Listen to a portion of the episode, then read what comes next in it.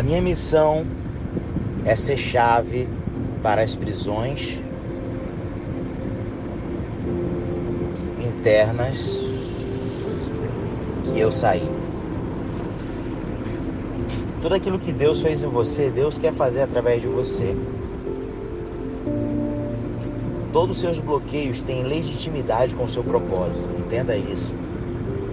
Tudo aquilo que você passou é algo que Deus vai te usar para ajudar outras pessoas que estão aprisionadas nessas cadeias emocionais.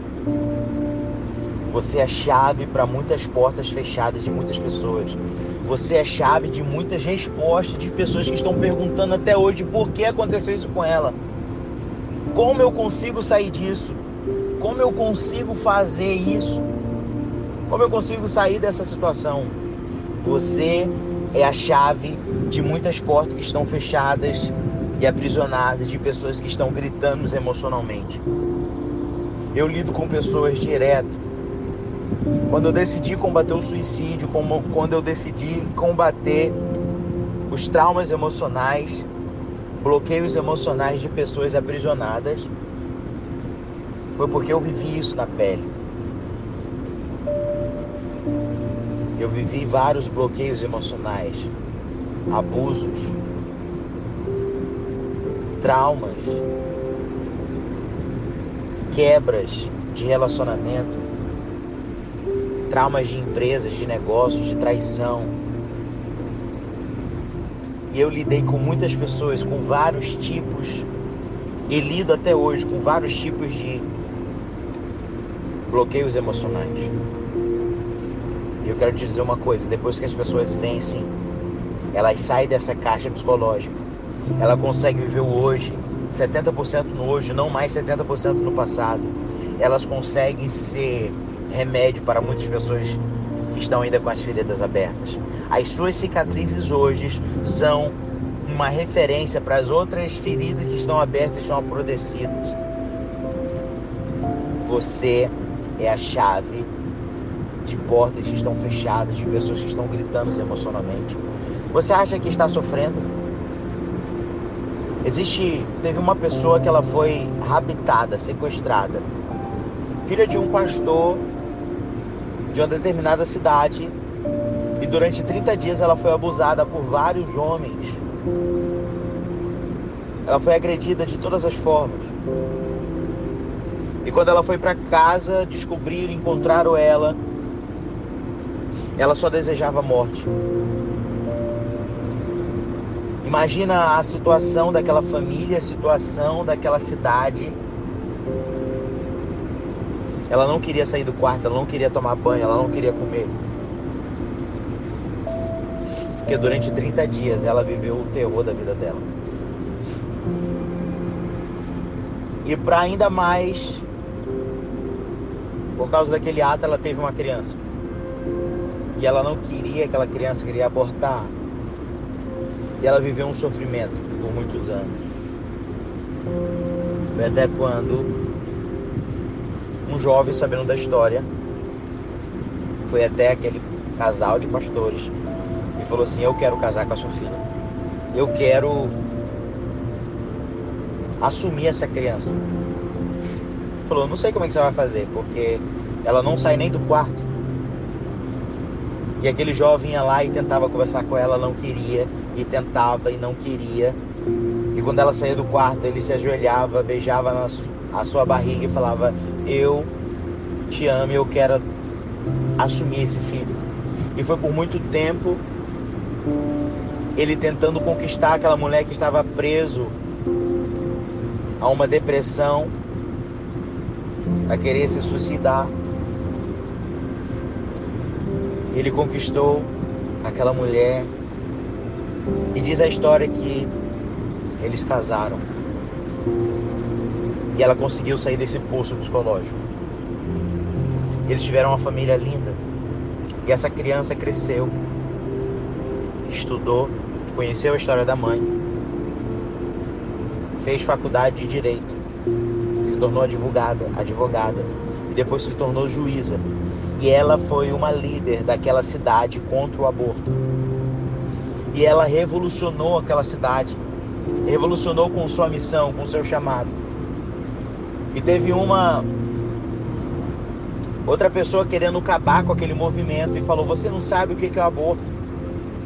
Falou para aquela mulher sem conhecer a história dela. E ela falou assim: Eu só sei e vivi isso. A minha mãe foi abusada e ela não sabe qual dos homens que tiveram relação com ela, qual é deles o meu pai. Mas eu sou fruto de alguém que não me abortou. E eu sei que aonde abundou o pecado, pode abundar a graça e o amor de Deus, e eu sou fruto disso. O que eu quero te dizer com isso? O que, que você acha? Qual é a sua dor? Qual é a sua agressão? Eu te dei uma agressão física, emocional. Você pode foi agredida de todas as formas. Você pode ter perdido a sua empresa, o seu negócio. Alguém te traiu e roubou tudo. E você acha que é o fim? Eu te falar, eu quase perdi minha perna. Quando eu tive um acidente, eu vi a minha perna, eu fui levantar e só levantou um pedaço do meu fêmur. E outro meu amigo estava com a perna deslacerada. Ele quase amputou a perna. Se demorasse um pouco, a gente ia perder as pernas. E eu fiquei seis meses sem poder andar. Eu fiquei andando de cadeira de roda, eu perdi tudo. Nessa época eu tocava em vários lugares do Brasil, eu tinha banda. E as músicas eram das mais pedidas em São Paulo. E eu achava que eu ia morrer. Eu entrei num quarto escuro, depressivo. Minha perna só sangrava. Eu tive uma é, uma esqueci o nome agora um derrame no meu joelho aonde ele só inchava e eu tive que tirar rapidamente coágulo de sangue que estava acumulando e poderia, não sei poderia acontecer, mas era uma dor absurda, que nenhum tipo de remédio passava a dor. E toda aquela pressão, aquela dor de andar de cadeira de roda, de perder tudo, de ficar só deitado numa cama, de não poder andar, ficar seis meses, eu tinha duas decisões entrar num quarto escuro, pedir a morte, porque eu achava que perdi tudo, perdi banda, perdi aquela, aquele glamour, aquela fama, aquele, todo mundo me aplaudindo, todo mundo cantando minhas músicas. Eu achava que tudo estava perdido. Mas eu tinha duas decisões. Ou ir para um quarto escuro e ficar depressivo e perder tudo, ou pisar naquilo tudo, toda aquela depressão, toda aquela pressão psicológica e me impulsionar para cima. Eu decidi fazer isso, por isso que eu estou aqui, depois de muitos anos. Isso é só um dos traumas. Somos das, de um tipo de acidente. Tem pessoas que perderam seus pais, tem pessoas que perderam pessoas num acidente, tem pessoas que perderam seus filhos. Eu tenho um amigo meu que perdeu seus filhos num acidente. Ele teve que lidar com isso. Ele teve que liberar, ele precisou reprogramar e colocar um novo significado àquela dor. O que eu quero dizer com isso? Você precisa colocar um novo sentido nessa dor. Seja você que foi preso na sua infância e você está preso emocionalmente naquele, naquela dor. Seja a sua idade que você ficou preso emocionalmente. Não sei qual momento você passou, mas eu quero te dizer uma coisa que você pode reprogramar. Você pode ser a chave de muitas portas que estão aprisionadas. As pessoas estão precisando daquilo que você passou. Eu estou escrevendo um livro que se chama